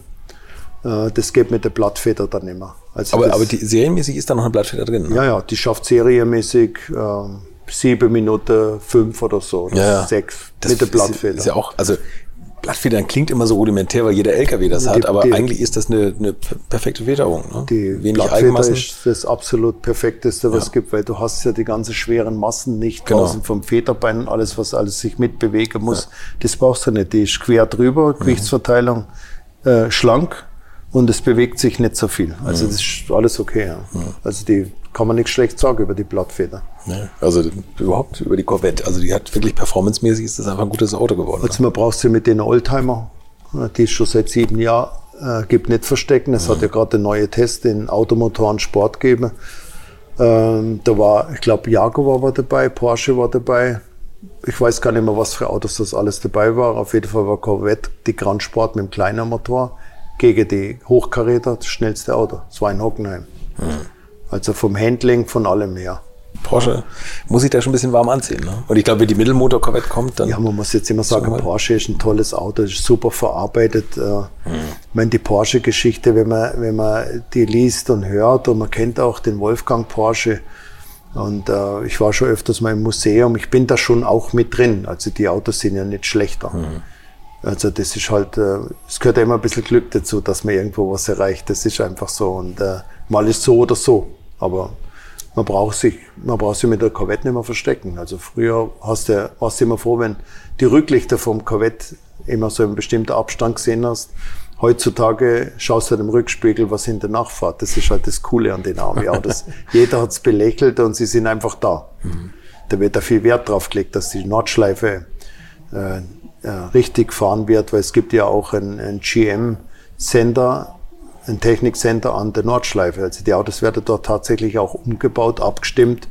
Das ist schon weltweit die Nordschleife. Das ist die Benchmark, ne? Das ist es ja. ja. Da muss man hin. Was verkaufen Sie an Autos im Jahr inzwischen? 1000 Autos, ja. 1000 Autos. Ist das aus, aus US-Herstellersicht kommen die schon auch zu Ihnen und, und fragen, was, was aus deutscher Sicht verbessert werden müsste oder was die deutschen Kunden Also moment, wollen? momentan gibt's ganz andere Probleme, weil General Motors hat ja eigentlich äh, abgebrochen in ja. Europa. Wir haben ja die ganze Cadillac-Palette gehabt. Wir haben äh, die Camaros mit äh, also COC-Autos gehabt. Äh, es ist alles abgebrochen worden wegen der WLTP-Prüfung. Mhm. Die Amerikaner müssten eine neue Bodenplatte bauen, äh, wo der Partikelfilter reinpasst. Und äh, die Neukonstruktion, die C8, kommt wieder mit dem alten Motor, mit Partikelfilter und hat auch dann die WLTP-Prüfung. Mhm. Und die alten Autos haben sie uns komplett alles gestrichen. Also interessiert tut Europa gar nicht, weil in China werden 180.000 Cadillacs verkauft und wir in Deutschland haben 1000 Cadillacs geschafft. Also ja, gut, dann. Warum soll ich ein neues Auto bauen für, ja, für Deutschland? Für, für äh, wenn ich in China die 1000 gebe ich dem Händler dazu, der verscheuert die noch mit. Also das ist eigentlich schade drum, ja. Und mhm. das ist wirklich ein Kampf mit, mit den ganzen Zulassungen und das ist auch immer ein bisschen existenzbedrohend. Man weiß ja nie, wie lange das, das weitergeht, mhm. weil es kommen jeden Tag neue Gesetze raus, neue Hürden. Dann kann man kein 134a Klimagas mehr verwenden. Dann mhm. werden die Autos nicht mehr verzollt. Also die 41 Jahre sind schon auch schön gewesen, aber es war auch ein, ein langer, leitender dabei, Weg ne? bis dahin, ja. Anfang der 90er hatten Sie auch mal ein großes Problem mit dem, mit dem TÜV, ne? mit neuen TÜV-Zulassungen und da musste jedes Bauteil geprüft werden und so. Ne? Ja, das hat's mal zwischendrin gegeben. Das, äh, das war, glaube ich, in den 90er Jahren. Damals hast du halt einen Chromluftfilter draufgebaut und zwei Muffler einbaut und dann hat's niemand interessiert. Mhm. Und äh, irgendwann äh, war das eine riesige Polizeiaktion, dass die Amis nicht mehr fahren dürfen wegen Chromluftfiltern wie es waren ein Holly-Vergaser drauf oder es waren Hijackers drin oder Sidepipes dran. Da habe ich damals eine Million in die Hand genommen und habe das komplett geprüft. Eine Million Mark? Das war damals sehr existenzbedrohend. Also da habe ich jahrelang gelitten drunter, mhm. weil wo dann jeder gewusst hat, der Geiger hat es geprüft, hat es der nächste TÜV-Prüfer ohne Gutachter eingetragen. Also ich habe eine Million bezahlt und die anderen haben das kostenlos nutzen können. Also das war irgendwann auch ein Punkt, wo ich gesagt habe, ich habe keine Lust mehr, was zum Prüfen, mhm. weil äh, es ist eigentlich äh, sehr unseriös abgelaufen. In der heutigen mhm. Zeit kontrolliert man natürlich nicht nur die Eintragung, also die Polizei, wenn sie ein Auto äh, beschlagnahmt, dann muss auch äh, der TÜV-Prüfer die Gutachten hinterlegen oder hinterlegt haben, wie er dazu kommt, dass er sowas einträgt. Mhm. Wenn du das natürlich schön geprüft hast und ist sauber, dann geht das Auto wieder raus und wenn dann keine, keine Daten und keine Prüfungen von Instituten hinterlegt sind, dann ist das Auto einfach aus dem Verkehr gezogen. Also das, man, man kann es in der jetzigen Zeit nicht mehr einfach eintragen. Also es wird schon heftig geprüft und äh, zu unserem TÜV-Prüfer kann sie sagen, trag mal den Auspuff ein, das passt schon, das passt schon, das geht schon lange nicht mehr bei uns. Mhm. Da sind wir also komplett sauber. Da wird auch nichts gedreht oder Stahlwolle reingestopft oder irgendwas. es gibt ein Händlerkollege von uns, die haben immer noch TÜV-Prüfer, wo das eingetragen wird. Aber ich habe keine Lust, wie bei dem in Hamburg, dass ich dann mal kurz den Lader auf den Kopf stelle und Firma zumache. Also mhm. ich muss sagen, da bin ich einfach zu weit. Und wenn ich mal einen Auspuff nicht verkaufe oder ein Auto, ist auch okay. Ja, ja. Man, man überlebt sich, will lieber anständig sein. Ja. Und es ist wahrscheinlich, man ist ja auch inzwischen extrem lange in der Haftung, glaube ich, ne? Wenn man wenn das dann Sagen wir mal so, ich kann, wenn was schief geht, nicht einfach die Firma zumachen und sage, jetzt höre ich einfach mal auf, weil ich habe ja was gedreht und mache eine neue Firma auf. Mhm äh, da sind wir zu viel im Fokus mit dem Fernsehen und allem. Also, wir können uns gar nichts leisten. Also wenn's, wenn jetzt ein Verkäufer zu mir kommt und sagt, der hätte es gern, dann sage ich, schicken zu der Konkurrenz. Die machen das. Die machen das. Ich will nicht mehr in das Visier von irgendwas reinlaufen. Was sind das für Sachen, wo, wo, wo Kunden kommen? Leistungskit zum Beispiel. Es gibt ja viele Sachen, wo man gar nicht, nicht mehr äh, eintragen kann äh, müssten wir jetzt irgendeinen TÜV-Prüfer suchen, der uns das einträgt, aber irgendwann fliegt es halt einfach auf. Also, aber was heißt Leistungskit? Ich meine, Sie bauen ja auch Autos mit. Ja, die lasse ich halt dann prüfen. Ohne Ende Leistung. Die lasse ja. ich halt prüfen. Ich mache Abgasprüfungen Und jetzt durch die WLTP wird es definitiv schwieriger. Mhm. Müssen wir halt jetzt mal aussitzen, weil ab September gibt es wieder neue Gesetze und dann müssen wir überlegen, wie man was prüft. Weil jetzt kommt ja der neue Shelby, vielleicht prüfen wir den mit dem Leistungskit. Vielleicht machen wir ein kleines Leistungskit für die Corvette. Was kostet so eine Prüfung? Das kann von bis kosten, das kannst du nicht genau sagen. Okay. Ich meine, du musst dann die Höchstgeschwindigkeitsmessungen machen, Fahrwerksprüfungen, Bremseprüfungen, Abgasprüfungen. Und das, das heißt ja nicht, wenn man prüft, dass man es schafft. Mhm. Also wir haben auch schon Abgasprüfungen zwölfmal hintereinander gemacht und haben das Ding dann in den Sack gehauen und haben gesagt, Ende, geht nicht, nicht machbar. Mhm. Wir können einstellen, einbauen, was wir wollen, es ist nicht machbar. Da muss man es halt aufhören. Ja. Tausend fangen dann immer noch. Ja, schon so mit Auspuffbauer. Äh, wir schauen dann schon, dass wir Auspuffirmen aus der Industrie finden, die uns die Auspuffanlage bauen.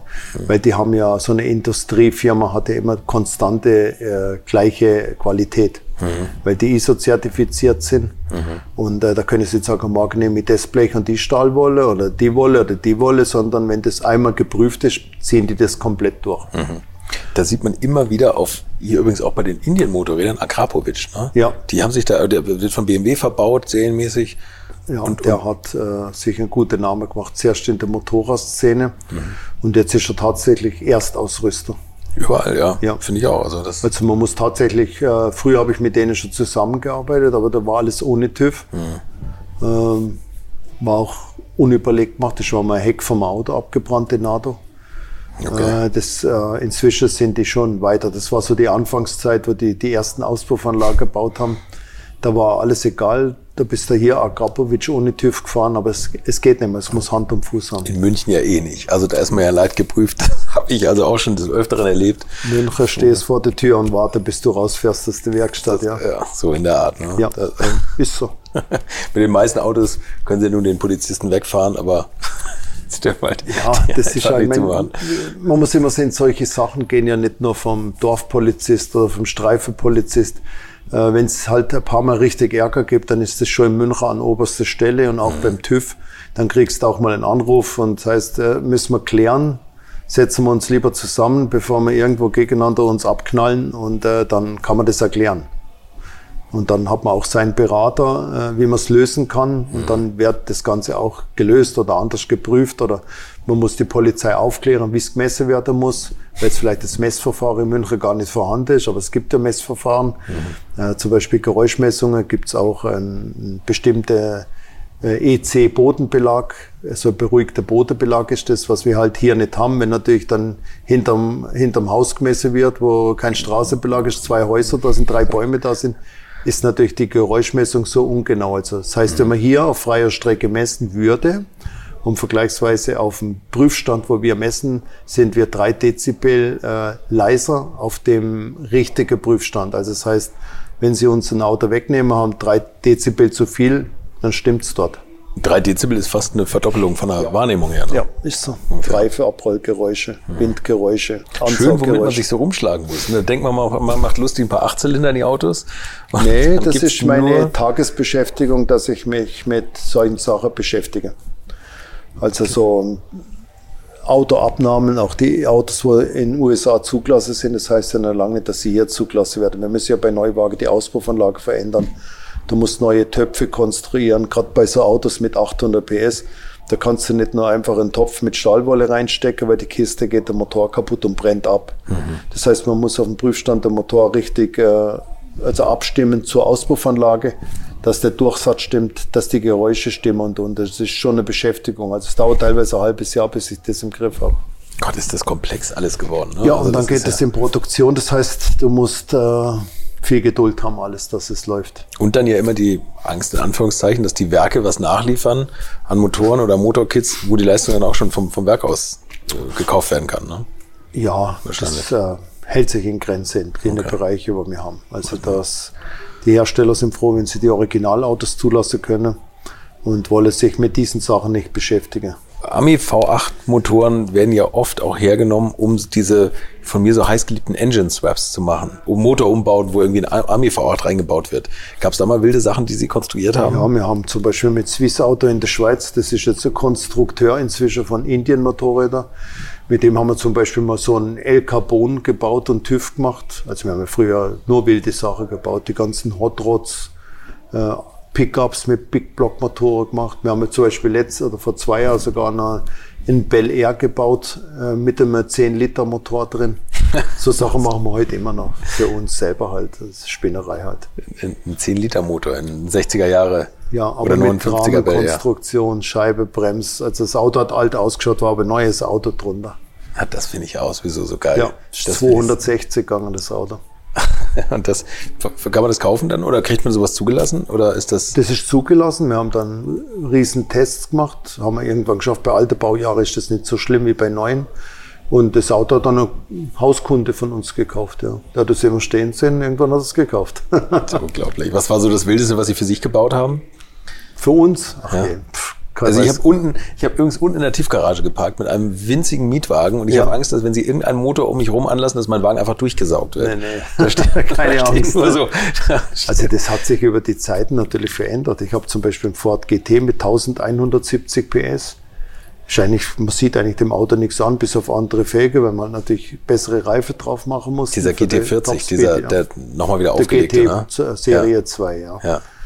Äh, das haben wir schon ein paar Mal gebaut. So große Pickups und so mag ich in der Stadt jetzt nicht mehr fahren, so höher gelegte. Mhm. H1 haben wir schon viele umgebaut. Aber die Zeit, man muss mit der Zeit gehen. Du kannst aber immer H1 in der Tiefgarage nicht mehr parken und du kannst in der Stadt nicht parken bist du eigentlich aufgeschmissen. Wenn ich in die Richtung fahre, aufs Land ist super. Wenn ich hier reinfahre, brauche ich einfach ein normales Auto inzwischen, weil ich nicht mehr parken kann. normales Auto wäre dann ja. der Ford GT, ne? Mit das wäre jetzt schon wieder ein normales Auto, da können wir in die Parkgarage fahren, das stimmt.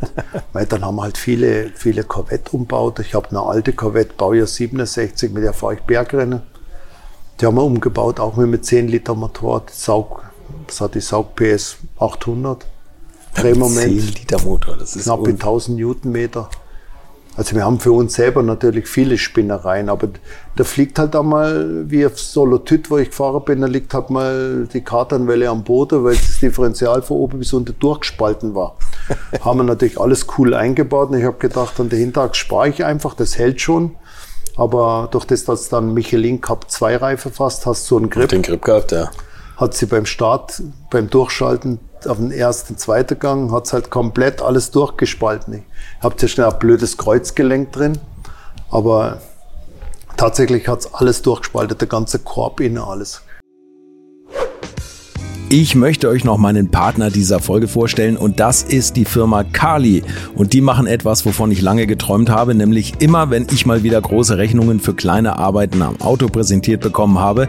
Ich erinnere mich da an meinen Wunsch, bei einem früheren Fahrzeug einige Programmierungen wie Blinkerbestätigung beim Abschließen und so weiter ändern zu lassen.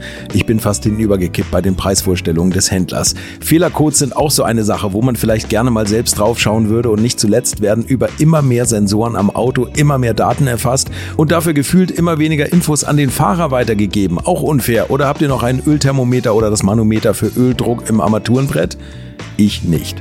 Kali ist da der Problemlöser eurer Wahl. Damit habt ihr die komplette Transparenz über den Zustand eures Autos und holt euch die volle Kontrolle über euer teuer bezahltes Fahrzeug endlich wieder zurück. Als täglicher Begleiter liefert Kali euch die Fehlerdiagnose in Herstellerqualität, Auslesen und Löschen von Fehlercodes, Auslesen und Aufzeichnen von Motor-Live-Daten, sogar mit Referenzwerten zum besseren Verständnis, Freischalten von versteckten Funktionen, bei denen man auch manchmal staunt, was das eigene Auto eigentlich alles kann. Ihr benötigt nur einen Wagen mit OBD2-Stecker und die Funktionen von Kali variieren je nach Hersteller. Aber wenn man mal in die Liste schaut, dann findet ihr alle üblichen Verdächtigen wie natürlich BMW, Mercedes, Porsche, Toyota, Volvo, Land Rover, Opel, Peugeot, Skoda, VW, Mini und viele, viele Marken mehr.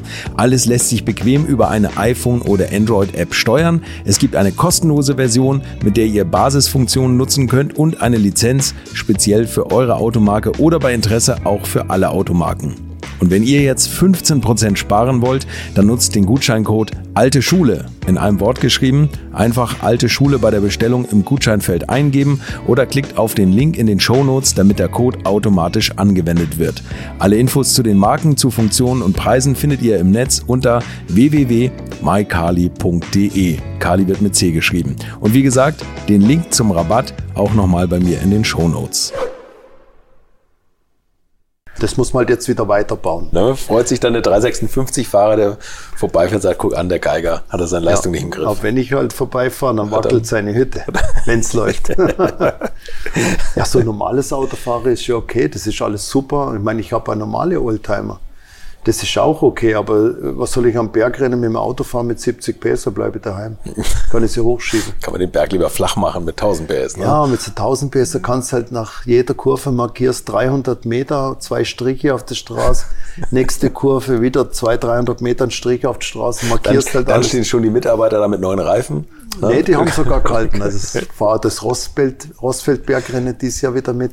Okay. Äh, fahre hinterlang das Oberjochrennen mit, habe mich überall angemeldet, freue mich natürlich riesig, dass ich das mitfahren darf. Dann äh, letztes Jahr haben wir ein bisschen Nesca gefahren in Hockenheim, war auch okay, meine Tochter auch, ja. Kommt dann im neue, in der neue Staffel. Okay. Da sind wir dann Nesca gefahren, war auch total lustig. Also Probe gefahren oder, oder ein Rennen? Äh, nee, das war nee. so ein so ein, so ein, wie nennt man das, ein Test, Testrennen, ja. Okay. Ich wollte einfach mal schnuppern, ob uns das Spaß macht. Äh, die Rennen, es gibt halt nur ein Rennen in Deutschland. Das ist natürlich vom Werbeeffekt her für uns ein bisschen wenig. Mhm. Ich fahre halt lieber so die Rennen hier, äh, wo wir dann auch was davon haben fürs Geschäft. Nur Geld mhm. ausgeben, Stoffen müssen sie auch verdienen. Mhm. Und was ist das für ein Nesca, den Sie da haben? Ein Chevrolet äh, Camaro war das. Ein älterer oder? Ja, das ist schon äh, ein gängiger aus der Euro-Serie. So, okay. War ein neues Auto. Okay. Das hat ein Freund von mir, hat da zwei gekauft und äh, mit dem kann ich, könnte ich jetzt auch die Serie mitfahren. Äh, ist halt so richtig oldschool noch. Meine Jungs haben keine Lust, die waren nicht mal mit dabei zum Anschauen, weil die wollen einfach nur Hightech-Autos bauen, Einspritzer, nicht Vergaser, die wollen halt nur das modernste modifizieren bauen. Ist das so, ja? ja. Gibt es da kaum noch Leute, die man, die man, die an dem alten Zeug gerne rumschrauben? Also der Dieter macht eigentlich die alten Fahrzeuge und äh, der Michi, das ist eigentlich unser Tuning-Chef, der hat jetzt Bock, dass wir so einen Klassiker-Rennwagen bauen. Der ist jetzt heiß drauf. Der will auch, dass wir in Le Mans dann fahren. Also man okay. muss einmal im Leben Le Mans fahren und da braucht man einfach so ein Auto, was auch passt. Le Mans Historik oder ja. die aktuelle? Nee. Ja, Historik. Aber schaffen Sie es dieses Jahr noch? Nee. Dieses Jahr wird es knapp werden, weil ich habe noch kein Auto. Bei den, oh ja, dann wird's den JB habe ich ne? zurückgegeben. Ja, stimmt. Und ich muss sagen, ich mag das jetzt in Ruhe kaufen, nicht hektisch jetzt schnell einen Rennwagen kaufen. Ich schaue schon seit einem Dreivierteljahr. Mhm. Es gibt ja in England viele Ford GT40.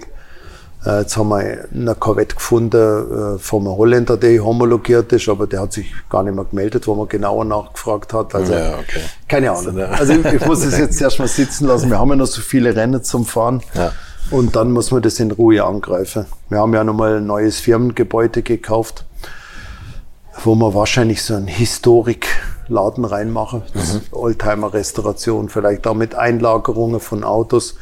Äh, das wird dies Jahr auch noch alles passieren. Das Gebäude, ein Gebäude ist schon fertig und das zweite äh, wird sich jetzt der nächste Monat entscheiden, wie wir es bauen. Macht es jetzt nur noch wirklich US-Autos oder wenn jemand kommt und sagt, Mensch, der Geiger hat doch früher ein Lamborghini gekonnt, kann man damit auch heute noch zu Ihnen kommen oder gibt es da andere Spezialbetriebe, also wo Sie sagen, die man, man muss immer sagen, in der heutigen Zeit ist das nicht mehr so einfach, also ist es nicht mehr so einfach. Aktuelle früher, nicht, also wenn dann alte Autos. Früher hast du halt die Trichter geholt, dann hast du deine Weber-Vergaser eingestellt. Heutzutage ohne Tester hast du komplett verloren. Mhm. Du kannst an den Autos nichts mehr machen. Du kannst das Öl ablassen, Neues rein tun. Also an den heutigen, klar. Nee, ja. aber würden Sie jetzt, wenn Sie ein Classic Center machen, auch alte... Also ich würde tatsächlich, hätte ich wieder Bock auf die andere Autos. Es ja. war eine wunderschöne Zeit, wo man die Lambos und die Ferraris äh, restauriert und repariert haben. Das hat mir richtig Spaß gemacht, muss ich jetzt echt sagen. Aber man muss immer sagen, unser Programm mit den Amis ist so viel, mhm. ist die Frage, ob man sich das antut, weil wir halten auch viele Corvettes alte zum Restaurieren, C1, C2, C3 ist ein kompletter Newcomer, da gibt's mal richtig viel Geld dafür für die Autos. Mhm. Und das müssen wir halt jetzt schauen. Also das, das äh, ist ein zu großes Gebiet. Du hast die ganze Mustangs, die Shelbys, die Charger, die Challenger. Äh, du so kannst ja Autos, alles ne? neu aufbauen und bauen. Die Werkstatt ist sowieso schon komplett ausgebucht. Und es gibt Ersatzteile ohne Ende. Ne? Das ist ja das Tolle ja, für die Autos. alles ne? nach. Also das, ja. die sind da komplett schmerzfrei. Also ja. du kriegst jede Schraube für alte C1, C2, C3. Und man kriegt die Schrauben. Das ist ein Freund von mir, der, der ist Mopa-Fan und, ja. und schraubt da immer noch rum. Der sagt, man kann die Schrauben auch so im alten Look kaufen. Also dann sehen die aus, als wären sie alt. Ja, so, sowieso. Das finde ich ja sensationell. Ne? Das ist so diese kleinen Tütchen. Man muss sagen, die, die, äh, das Old, die Oldtimer-Geschichte in Amerika ist komplett anders wie hier. Mhm. Weil da hatte jeder so einen Eimer in der Garage stehen, jeder schraubt in der Garage mit so einem Auto rum. Mhm. Das ist ja ein Muss. Also und wie man kann jeder ja Haustier schrauben, hat, ne? hat jeder einen Army in der Garage Ja. stehen. Und man, und man kann es auch noch machen. Ist Man einfach, kann- ja. Es ist sehr einfach geschickt. Du kriegst in jedem Versandhandel, äh, kriegst du deine Teile, was du brauchst. Das ist ja alles, kriegst du deine Erstausstattung an Werkzeug mit Wagenheber. Also es ist schon so gemacht, dass jeder schrauben kann. Und die sind auch stolz auf ihre Autos, Mhm. sind halt Patrioten. Also das ist einfach cool in Amerika. Wenn man Lust hat, jetzt in dieses Ami-Oldtimer-Geschäft einzusteigen, was ja preislich auch noch geht im Vergleich, sagen wir mal, zu italienischen Klassikern oder deutschen, bei bestimmten Autos, was, was würden Sie einem da raten? Oder wo würden Sie sagen, ist ein Ford Mustang eine gute Idee? Also oder? Einstieg, dass man mal so die Nase reinschnuppert, ist eigentlich ein Mustang. Das ist überschaubar von der Kosten, äh, von der Modelle. Äh, die meisten sind original, die sind Matching Numbers. Äh, wenn's, äh, es, ist, es ist übersichtlich, ob er gut restauriert ist oder schlecht restauriert ist. Also das kann man einfach abchecken.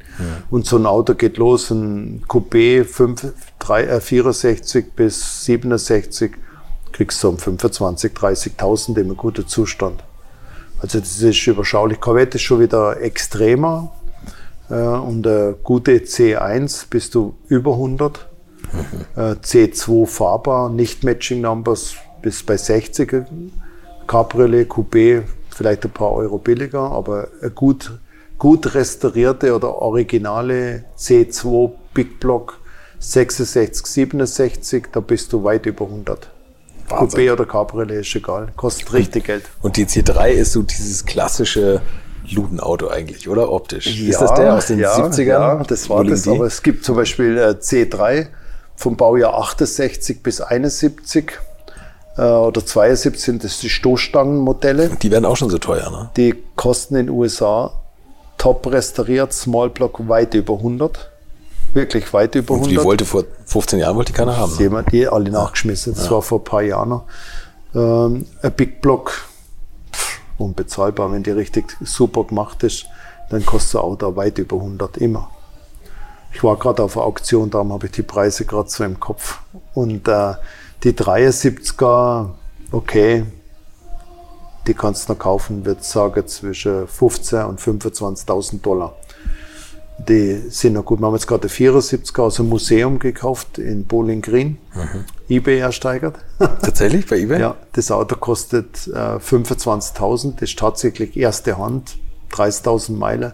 Die komplette Geschichte von der Neuwagenrechnung, Betriebsanleitung, alle Reparaturen, es ist komplett alles in einer Kiste dabei.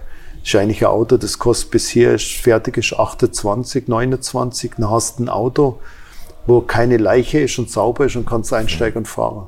Wahrscheinlich auch okay. Ein 74 ist das Modell, wo das in dem Jahr das geteilte Heck drauf war. Das gibt's nur 74, ist also äh, eigentlich ein hässliches Auto, aber eigentlich Aber schon wieder so besonderes besonders, Baujahr, dass ne? man es kauft. Ist ja manchmal auch, gerade bei Klassikern, ich weiß auch bei Mercedes, da freuen sich Leute, dass sie Vielfarben in Buchhalterausstattung finden Ja. und sagen, das ist toll. Ja. Ein Strich 8er in, in, in Distelgrün oder was. ne? Ja, Das- was fürchterlich ist. Die meiste war ja beige, so Ja. braun-beige. Ja. Ist das, gibt es das noch bei Ihnen? Also haben Sie auch Ami-fremde Oldtimer oder so, dass, dass Ihr Herz für Mercedes doch noch so ein bisschen schlägt und Sie da irgendwas haben? Nee, Mercedes interessiert mich eigentlich momentan gar nicht. Äh, auch nicht ist, meine Leidenschaft war immer so Flachkühler Coupé, 3,5er, 6,3er, dann 450 SLE 6,9. Das war so meine Zeit, wo ich die Ja, alle die großen bin. Motoren. Nur fette Teile. äh, nee, da habe ich jetzt gar keine Leidenschaft. Äh, wo ich immer ein bisschen ein Auge drauf habe, das sind so Ferraris, finde ich cool. Äh, Lamborghini finde ich auch gut. So die, also die italienische Leidenschaft ist schon da. Ich schaue mir die ganze Zeit Alfa Runtek Spider an. Ja, okay. Ja. Ich bin schon immer noch so mit einem Auge bei den Italienern dabei. Also auch die alte Abarts. Ich muss sagen, die Amis habe ich ja fast alle selber. Hm. Wenn ich auf eine Oldtimer-Ausstellung gehe, schaue mir tatsächlich an. Gestern habe ich mir in der Schweiz ein Dino angeschaut. Hm. Ein 2,4 Liter äh, Coupé. Das war mein Auto, wo ich mit 21 Fahrer bin. Das war natürlich schon so, wow. Das sage ich, denke ich, steht jetzt ein Audi Coupé drunter oder ein Dino? Es war ein Ami-Händler. Da sage ich, du hast aber nicht ein Dino, oder? Ja, wie ihr kennst das, sage ich, das war mit 21 mein Auto, mach die Decke runter. war ein Dino drunter. Aber wieso mit 21? Erste Hand. Das gibt's ja Und nicht. das war halt das Auto, wo ich damals halt, Vom Vater bin ich oder halt? Fiat gefahren. Nee, nee, ich habe den tatsächlich gekauft. Ah, Krass. Also ich habe schon viel geschuftet mein Leben lang für das, dass ich immer die Autos fahren konnte. Klingt so auf jeden Fall, dass ja, da echte Leidenschaft hintersteckt. Pickup, äh, SUVs. Ja. Ich muss sagen, bei mir gefällt ja gar nichts aus. Es gibt coole SUVs, es gibt die Pickups, Sportwagen, Limousine. Ich kann echt alles brauchen, ist definitiv so. Also ich bin jetzt nicht nur und sage, ja, ich fahre jetzt nur eine Corvette. Äh, ja, Corvette muss man natürlich haben, ist schön, super, kann man Geld verdienen, aber ich würde jetzt auch ein, ein, ein Charger kaufen oder irgendwas. Also ich bin da schmerzfrei. Also ich habe mir jetzt auch bei der Auktion viele, viele der alte Dodge angeschaut. Äh, die, die Plymouth, ich habe die Rotrunner alle angeschaut. Ich habe wirklich leitend 3000 Autos angeschaut, hätte am liebsten alle mitgenommen. Wie groß ist der Privatfuhrpark? Ich habe gar nicht so viele Autos. Wir haben halt alle äh, hier stehen. Selber habe ich vielleicht zwei, drei alte ah, Autos. Ah, okay. Ich habe die alle tatsächlich in der Firma drin. Und ist wahrscheinlich immer alles kaufbar auch, ne? Ich verkaufe fast alles, ja. Mhm. Und ähm, ich bin noch kein Sammler, muss ich sagen. Also es gibt Autos, die gebe ich ungern her, aber dann heißt bist du jetzt Sammler oder willst du verkaufen? Okay, verkaufe ich wieder. Ja, dann kauft man das nächste. Aber man hat ja eine Freude, wenn man zum Beispiel so einen Oldtimer kauft im schlechten Zustand. Man lebt ja das zwei, drei Jahre mit dem Auto. Man besorgt Tachonadel, man will die Originalschilder drin haben, ich will die Original-Ventilkappen haben. Und äh, bis das Auto fertig ist und dann fahre ich eine Runde, dann ist für mich die Sache auch erledigt. dann will ich ein neues Auto zum Basteln, wo ich mich damit beschäftigen kann. Okay. Weil wenn es fahrt, ist ja einfach. Wenn Reinsitzer fahre, kann nicht, aber bis es dort ist, das ist gut. Da schaust du ja weltweit, suchst du auf der Schrottplätze die Teile. Und das machen Sie, laufen Sie noch auf Schrottplätzen rum? Ja, klar. Ich muss, ich rufe alle an und tu alle beschäftige, dass ich das brauche. Also das ist so. Oder die originale Handbücher will man dann haben und ach, keine Ahnung. Also irre. Das nimmt kein Ende, ne? Nee. Und jetzt mit Motorrad ist genau dasselbe. Wir fangen gerade an mit alte Indiens zum Aufbauen. Ja, in der Werkstatt drin, steht ja. schon die erste. Mhm. Äh, in der Schweiz haben wir jetzt auch Indien mit Beiwagen angeschaut, Baujahr 22, 23er. Indien Scout haben wir gerade in, äh, in Linz gekauft letzte Woche. Also wir machen Oldtimer Motorräder jetzt auch und ich finde das auch mega cool, dass meine Jungs so auf die alten Eisen jetzt stehen. Fahrt immer nur neue, ein bisschen umbauen und so, so wie die Grüne. Mhm. Ja, das ist okay, das kann jeder, aber so einen Oldtimer restaurieren und ich habe gesagt, Jungs, wir bauen jetzt aus einer alten Scout ein, ein, Renn, ein Rennmotorrad Rossfeld und Hinterlang fahren wir mit dem Motorrad. Bis dorthin muss fertig sein. Und das baue ich jetzt. ja, ich finde es einfach cool. So. Ich bin schon immer ein Indien-Fan. Das ist schon alt, das, das älteste Motorrad in Amerika seit 1901. Und die haben auch in dem neuen Style auch nicht die Indien-Form verloren. Das ist einfach immer noch das Indien drin wie damals. Indianer, Schriftzug, es ist einfach ein super cooles Motorrad, stehe ich komplett drauf. Sie haben auch einiges hier stehen. Also das ist ja, und es fügt sich wunderbar in den ganzen Corvettes ein. Also, ja, wir haben es halt hier jetzt in dem Eck angefangen, weil man muss sich ja mal zuerst mal reintasten in das ganze neue Geschäft. Wir haben es erst letztes Jahr angefangen. Mhm. Ähm, ich habe mir es eigentlich ein bisschen einfacher vorgestellt, aber man merkt dann, dass viele Indien-Motorräder einfach nicht kennen. Mhm die war ja mal jahrelang pleite mhm. und äh, dann irgendwann ist wieder losgegangen, dann war es wieder weg. Und das Konstante wie jetzt mit Polaris, äh, da kann man jetzt Indien-Vertragshändler sein. Das wird nicht nur für ein Jahr gehen, das mhm. wird in, schon im Konzern eingegliedert. Und die haben richt, äh, richtige Freude an den Motorrädern, die investieren viel Geld in die Entwicklung.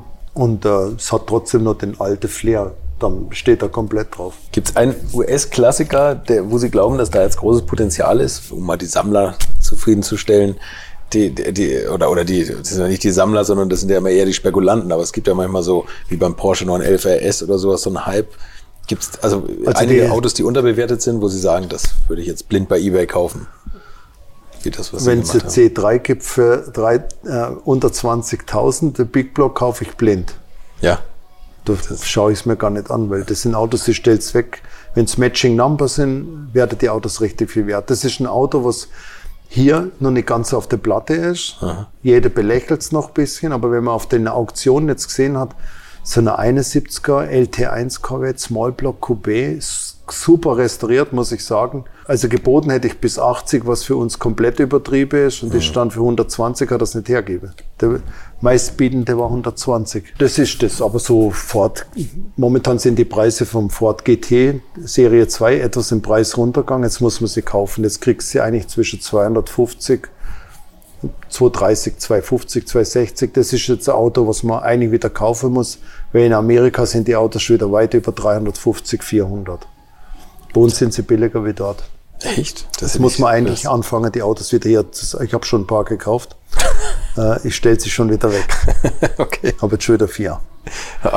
Äh, Wahnsinn. Einen haben sie mal sehr, oder ist, ist mal zerdeppert worden in der Bushaltestelle in München, oder? Ja, wir haben nicht nur, zwei, nicht nur, eine kaputt gemacht, wir haben drei richtig kaputt gemacht. Echt? Ja. Das, ich habe es nur einmal, ging es irgendwie durch die Presse. Fürchterliche Schäden, ja. ja. Also das ist halt immer das Problem, wenn, wenn Jungs mit den Autos fahren, die halt ohne die ganzen Fahrhilfen äh, nicht fahren können, weil mhm. das Auto ist gnadenlos, das regelt nicht. Wenns Heck kommt, kommt's Heck und dann räumst du halt alles weg. Mhm. Ja, das sind äh, drei Schäden gewesen, äh, was nicht so schön in unserer ganzen Bilanz ist von der Firma, aber es geht trotzdem weiter, man kann es nicht ändern und äh, man muss halt überlegen, wer so ein Auto überhaupt hier fahren darf. Es gibt bei uns genau noch ein oder zwei, die Probefahrten machen können, die anderen dürfen nicht mehr fahren. ja, weil jede Corvette hat natürlich so ein ESP und ASR und alle Fahrhilfen drin, da kann mhm. nichts schief gehen. Mhm. Aber mit den Autos so oldschool da ist halt nichts drin. Wenn da mal in der Kurve, falls Gas gibt oder es ist feucht, dann ist es halt platt. Herr Hammer's. Geiger, kommen wir zur letzten Frage. und da bin ich wirklich bei Ihnen mehr als gespannt. Die letzten 50 Liter Sprit, wenn man Ihnen Ihr Fass auf den Hof rollt und sagt, so, jetzt ist der Sprit alle, ja, hier gibt's noch für jeden einmal 50 Liter. In welchem Auto und auf welcher Strecke verfahren Sie es? Das ist eine gute Frage. Ja, also wenn ich ein ich würde den Ford GT nehmen und würde Nordschleife fahren. Kriegt man damit eine Runde hin? Oh, knapp. Ja, ne? ja, locker. locker. Ford GT ist äh, ein Auto, das hat einen Durchschnittsverbrauch 12, 15 Liter, also kannst du ein paar runterfahren. Auch einmal die 1100 PS, die Döttinger Höhe durchtreiben Ich würde tatsächlich die Nordschleife fahren. Ich bin ein kompletter Nordschleife-Fan, weil das einfach so die grüne Hölle hoch und runter durch die Wälder, der Straßenbelag ist verschieden. Da muss man auch richtig Auto fahren. Ja, absolut. Ja, Absolut. durchs Karussell durch. Ich ja. finde das geil. Also das ist für mich mit Abstand die coolste Rennstrecke der Welt, ja. Das war Karl Geiger. Wenn ihr in München seid, schaut mal bei Geiger Cars rein. Das ist eine echt originelle Ausstellungsfläche. Und ein Auto namens Hellcat hätte ich schon irgendwann gerne mal in meiner Garage stehen. Aber momentan haben wir vielleicht andere Sorgen, als 800 PS Autos durch die Gegend zu fahren. Nächstes Mal ist Rennfahrer und Formel 1 Experte Christian Danner bei mir zu Gast. Bis nächsten Donnerstag oder schon bis morgen auf Instagram, Facebook und YouTube, wenn ihr den Alte Schule Kanälen folgt. Bleibt gesund und bis dahin alles Gute. Infos, Bilder und alles Wissenswerte unter der Internetadresse www.alte-schule-podcast.de. Alte Schule ist ein Podcast aus den WakeWord Studios.